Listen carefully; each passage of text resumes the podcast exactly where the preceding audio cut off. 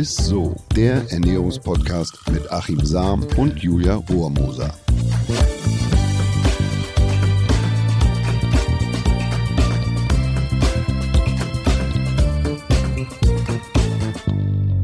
Herzlich willkommen, ihr Lieben. Ihr hört Isso, den Ernährungspodcast mit Achim Sam und mit mir, der Julia Rohrmoser. Schöner hätte ich es auch nicht sagen können. ja, und wir wollen heute mal einen Blick in die Kristallkugel mhm. werfen. Mhm. Ja, sozusagen. Wir wollen heute mal darüber sprechen, wie die Ernährung der Zukunft nämlich aussehen wird. Also quasi die Ernährungswissenschaftler der Zukunft uns so predigen werden. Mal gucken. Ja, also ich würde sagen, wir müssen keinen Blick in die Kristallkugel werfen, sondern besser mal einen Blick auf unsere Erdkugel und auf die Bewohner, also wir, äh, weil wir gleichen uns sozusagen immer mehr dem Erdball oder der Erdkugel an. Wir werden nämlich immer runder. Na, also ich schließe mich da zeitweise durchaus auch mit ein. Ne? Ich bin mal runder, mal mehr, weniger, mehr, mal gleiche ich mehr der Erdkugel, mal weniger. Mhm. In Deutschland sind es aber mittlerweile 40 Prozent der Bevölkerung, die übergewichtig sind und 25 Prozent, die adipös sind. Also ein Viertel, jeder Vierte ist ist krankhaft, übergewichtig, also wow. adipös. Und dabei sind Übergewicht und Adipositas längst keine Phänomene mehr, die jetzt nur bei uns in den Industrieländern oder westlichen mhm. Ländern sind, sondern die nehmen einfach global stark zu. Und das Problem ist, dass unsere pauschalen Ernährungsempfehlungen und Leitlinien, also wie zum Beispiel die Low-Fat-Kampagne mhm. aus den USA, dass die kaum bis wenig Wirkung zeigen. Also wir geben quasi pauschale Ratschläge und tja, Ernährungswissen von uns, mhm. was aber letzten Endes wenig Wirkung zeigt. Und ähm, deshalb ist es für mich ja nicht die Frage, wie unsere Ernährung in Zukunft aussehen soll, sondern wie sie aussehen muss. Also was müssen wir verändern, um ernährungsbedingte Erkrankungen, wie beispielsweise gibt mhm. verschiedene Krebsarten, chronische Entzündungen wie Rheuma, Fettleberhepatitis, Atherosklerose, Bluthochdruck mit der Folge Herzinfarkt, Schlaganfall, vaskuläre Demenz. Das sind alles so Erkrankungen, die ihre Ursache in unserer mhm. Ernährung, in der Überernährung haben.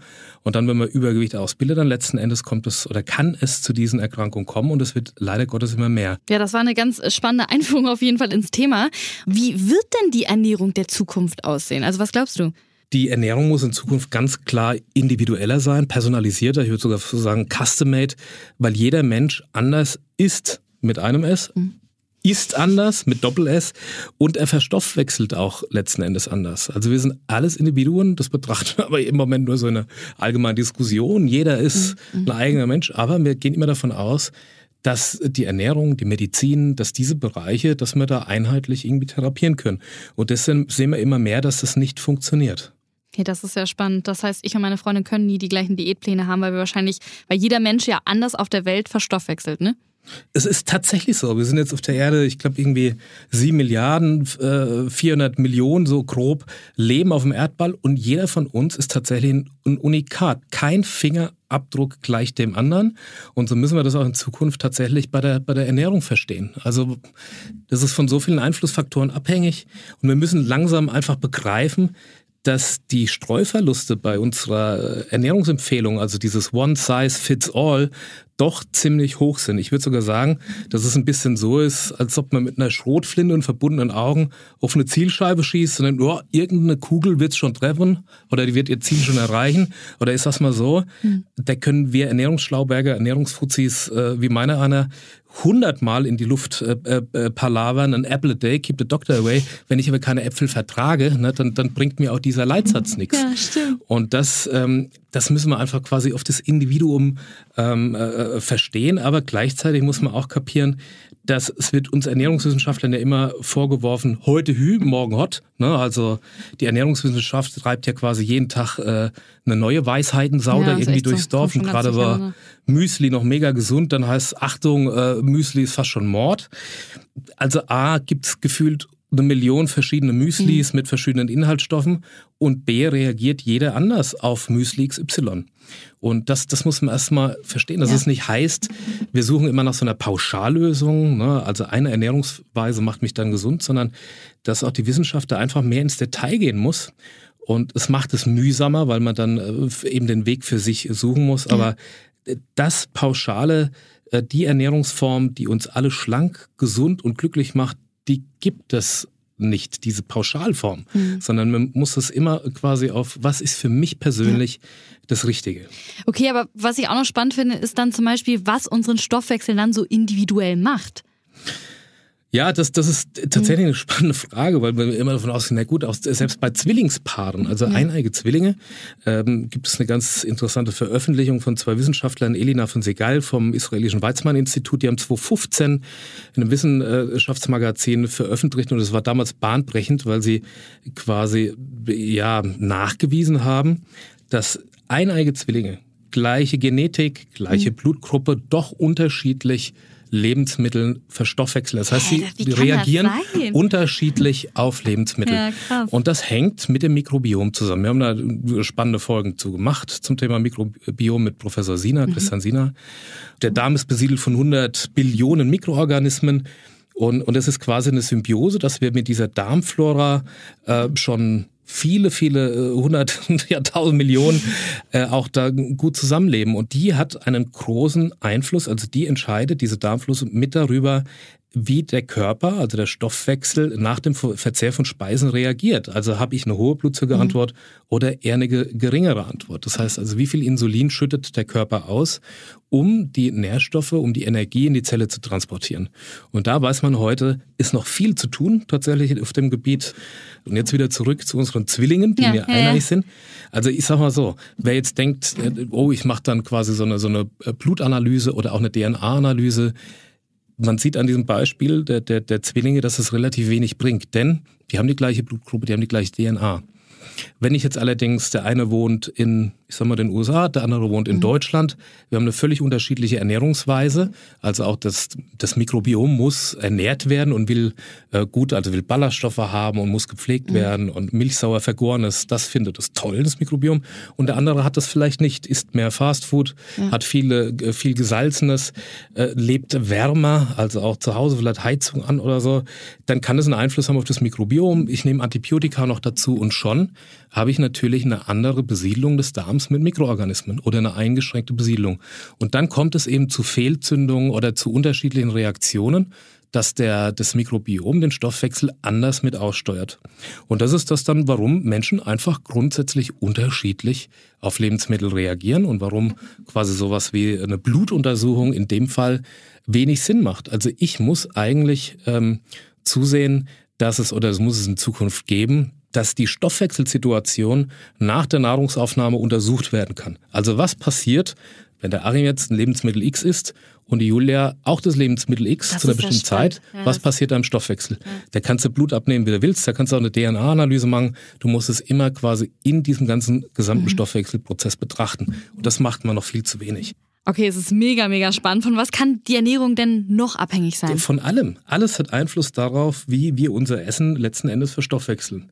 Ist für mich auch relativ neu, weil man natürlich in der Ernährungswissenschaft immer lernt, ja, ist dies, dann passiert das. Mhm. Also ist die gleiche Mahlzeit zu einer anderen Uhrzeit und die Reaktion bzw. die Blutzuckerreaktion, die mhm. wird komplett eine andere sein. Mhm. Also wenn du morgens ein Lebensmittel isst und isst es dann abends. Das merkt man ja selber, wenn man sich abends hinlegt oder geht danach ins Bett und dann wacht man morgens anders auf, ja. äh, mit einem schweren Magen so. Also du, auch die Tageszeit, die Temperatur, Schlaf ist natürlich wichtiger. Also Diabetiker kennen das, dass Bewegung eine große Rolle beispielsweise auch spielt, weil ich muss weniger Insulin spritzen, wenn ich vorher Sport getrieben habe, was ja sehr positiv ist. Mhm. Das, die Zelle hat eine größere Sogwirkung noch durch die Bewegung, die ist quasi hungrig und zieht automatisch die Energie in die Zelle und es muss also nicht das Insulin übernehmen. Mhm. Also auch da merkt man schon, dass Bewegung natürlich einen großen Einfluss hat. Also letzten Endes hat alles einen Einfluss. Und das ist auch, das macht das Ganze natürlich noch unschärfer, also unsere Ernährungsempfehlung, ja. weil es eben abhängig ist von, von, von, von vielen Faktoren. Ne? Okay, jetzt haben wir ja die ganzen Bedingungen in Anführungsstrichen mal geklärt. Und jetzt ist natürlich die wichtigste Frage, wie finde ich denn die perfekte Ernährung für mich?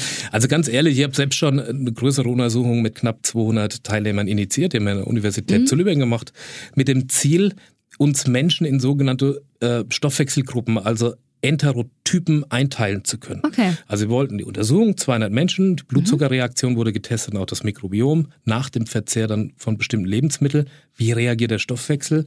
Und wir haben eigentlich damit gerechnet, dass wir zumindest ja so Cluster bilden können. Also dass man sagen kann, oh, es gibt jetzt den Typen, es gibt den und mhm. es gibt den, mhm. wie man es ja auch so in der Literatur auch kennt und macht. Wir haben aber tatsächlich gesehen, dass ähm, jeder ein eigenes Ergebnis zeigte. Also jeder reagierte anders. Keiner reagierte wie der andere. Man kann leider auch nicht sagen, dass die individuellen Blutzuckerreaktionen unseren allgemeinen Ernährungsempfehlungen entsprochen haben. Also, dass man jetzt äh, sagen könnte, ja, ist Vollkornbrot, hast du in der Regel eine niedrigere Blutzucker- oder beziehungsweise Insulinausschüttung. Das denkt man aber, ja. ja, ja, das, das war überraschend. Also ganz im Gegenteil, es gab beispielsweise Testpersonen, die vor allem bei Vollkornbrot mit einem deutlich höheren Blutzuckeranstieg reagiert haben als bei Weißbrot. Was? Ja. Okay, das ist ja Wahnsinn. Also es war das Chaos. Wir haben damit ja. einfach nicht gerechnet. Nichts war so, wie man es letzten Endes gelernt hat. Und die Datenblätter, also die wir da hatten, mhm. äh, zu den einzelnen Testmahlzeiten, die haben ausgesehen wie, wie, wie Skischeiben nach einem Schützenvereinsabend, wenn, aber mit ganz viel Freibier äh, oder gewaltfrei ausgedrückt. Das war wirklich Kraut und Rüben. Also man kann sagen, wow, jeder reagiert unterschiedlich okay. auf Lebensmittel. Und das haben wir da in der Auswertung auch ganz, ganz klar gesehen. So, okay. ne? Also kann man jetzt noch nicht sagen, also es gibt jetzt keinen Masterplan für mich momentan für die perfekte Ernährung. Das kann man jetzt so einfach pauschal nicht. Also wir können zumindest keine seriöse und mhm. hilfreiche Unterteilung in, in so Cluster machen. Also dass man, ja. es gibt diese Typ, es gibt den ja. und die und die können das ab mhm. in Stoffwechselgruppen und dafür haben wir auch einfach zu wenig Daten. Die braucht es nämlich, ja. um daraus letzten Endes wieder so evidente Informationen ableiten zu können. Ne? Okay. Also eine gute Pauschallösung, äh, nach der wir immer so suchen, ja, die gibt es leider nicht. Okay. Also wie gesagt, da hilft leider auch keine Blutuntersuchung, keine DNA-Analyse. Mhm. Da braucht es mhm. gezieltes äh, Tracking. Im Moment macht man das noch mit so Blutzuckermessgeräten. Mhm. Idealerweise wäre das eigentlich, wenn man das Insulin direkt messen könnte. Ja, also mit einem Tracking. Es gab da von Apple mal Bemühungen, also die haben aber jetzt auch nur einen Blutzuckersensor, wollen sie einbauen in die Apple Watch, was ganz hilfreich ist. Aber um gesunde ähm, gesund zu halten und also nicht krank werden, wäre es sinnvoll, dass man den Insulinspiegel im Griff hat. Okay. Also was passiert, mhm. wenn ich Lebensmittel A, B oder C esse, dann zu welcher Zeit? Und dann tritt man ja auch in so ein Learning und dann begreift man ja auch, ach, wenn ich das dann esse, dann habe ich eine andere Reaktion, als wenn ich es beispielsweise zu einer Uhrzeit esse. Dann bräuchte man auch so Ernährungswissenschaftler wie mich nicht mehr, weil dann wüsste man, das Lebensmittel passt zu mir und das nicht.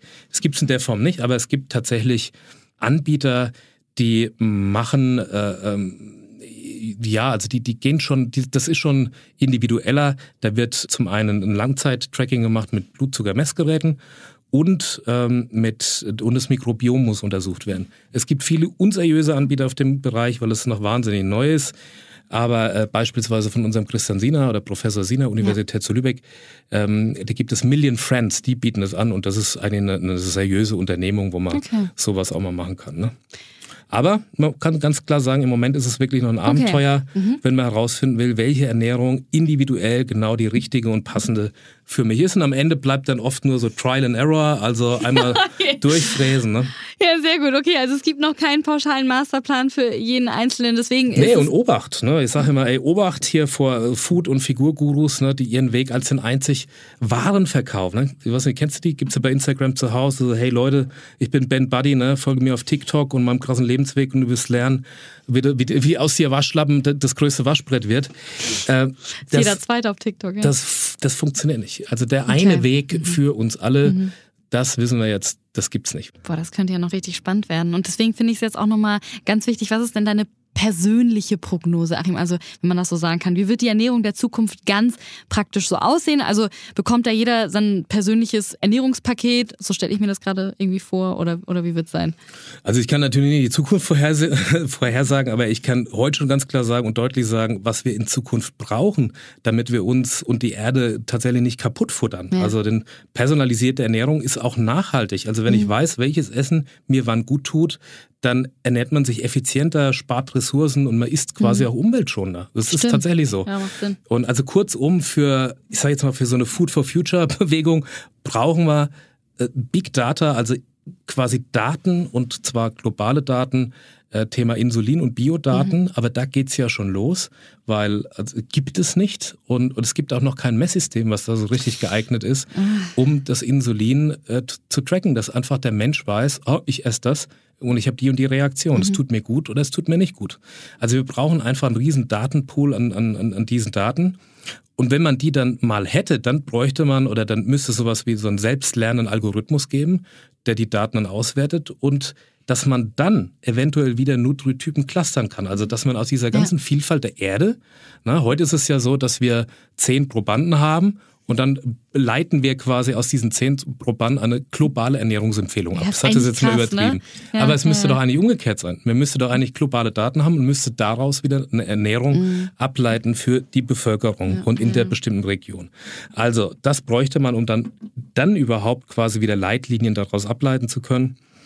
Und letzten Endes äh, entstehen daraus, könnten wieder Ernährungsguidelines entstehen. Aber die sind einfach genauer als das, was jetzt stattfindet mit unserer doch sehr, das mache ich ja auch. Also empfehle pauschal. Man müsste eigentlich mit jedem Einzelnen sprechen und müsste sagen, so, wie ist es denn bei dir, um da versuchen, da irgendwie so, so ein, das Abenteuer da gemeinsam die Entdeckungsreise da anzugehen. Krass, dass es noch niemand macht, ja. Ja, das machen die Ernährungsberater doch äh, schon, aber eben nicht mit diesem, mit diesem Analysetool, dass ja. man den Insulinwert untersuchen kann. Und da, da wird's echt Zeit, dass es das mal gibt. Boah, ich will das auch noch, hoffentlich zu meiner Zeit. Ey. Tja, also das, das wäre natürlich super easy, wenn, wenn du jetzt was toll. trinkst und du siehst auch immer diese Frage, was ist denn jetzt, äh, Achim, wenn ich äh, quasi ein Leitprodukt, also mhm. mit Süßstoff, passiert da was im Stoffwechsel mit der Insulinausschüttung, ja oder nein? Ich kann es de facto eigentlich nicht sagen, weil es ist mit Sicherheit, äh, hängt das individuell mit vielem zusammen, aber da könnte ich es dann sehen. Also ich könnte auf einem Tracker dann sehen, ui, guck mal, ich trinke jetzt hier ein Leitprodukt ja. oder ein Softdrink und ich habe da einen Blutzuckeranstieg oder einen Insulinanstieg, so rum.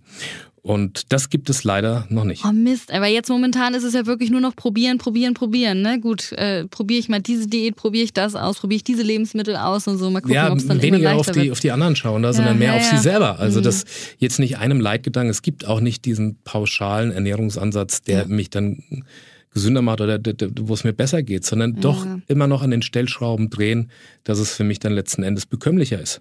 Ne? Wow. Ja, das war auf jeden Fall sehr, sehr spannend. Ich bin mal gespannt, was wir von diesen ganzen Sachen in den kommenden Jahren mal hören werden. Ne? Da wird sicherlich was kommen, aber wir sind da noch mittendrin. Eigentlich, so, ich meine, das machen wir tagtäglich mhm. in diesem, in diesem Pauschalen. Ja. Und da, beim Thema Ernährung kann man ja noch einigermaßen irgendwie geduldig sein, bis es mal irgendwann so kommt.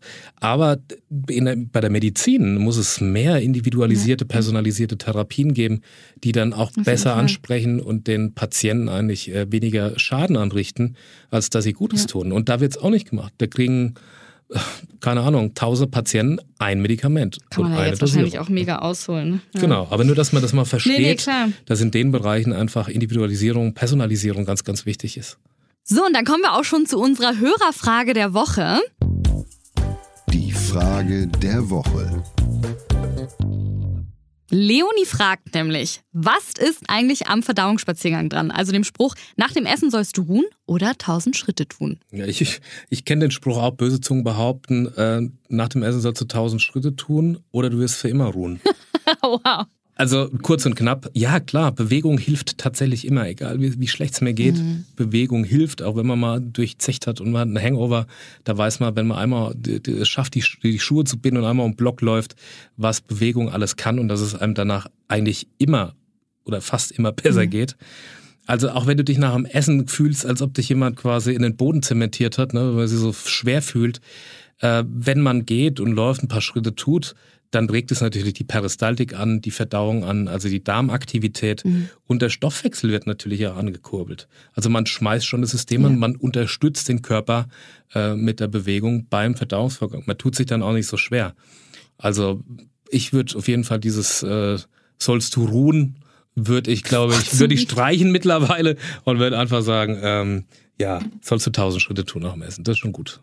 Außer nach einem deftigen Essen. Da muss ich mich immer erstmal hinlegen. Aber danach äh, gehe ich immer spazieren. Dann mach doch erst tausend Schritte, danach kannst du hinlegen. Ja, okay. Quäle ich mich ab jetzt immer raus. Alles klar. So, ich fasse natürlich wie immer nochmal äh, das Wichtigste in Anführungsstrichen zusammen. Zusammenfassung. Die Ernährung der Zukunft wird deutlich personalisierter werden. Das haben wir ja jetzt auf jeden Fall deutlich verstanden. Jeder von uns verstoffwechselt nämlich unterschiedlich. Viele Faktoren wie Gene, Lifestyle, Tageszeit und so weiter beeinflussen natürlich auch, wie wir die Ernährung vertragen.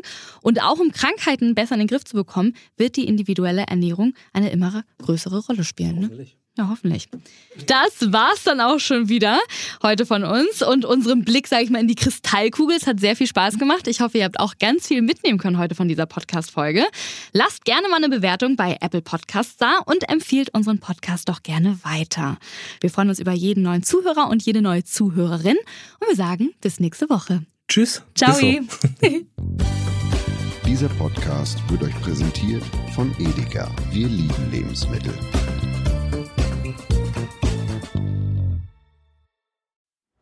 Es folgt eine Podcast-Empfehlung.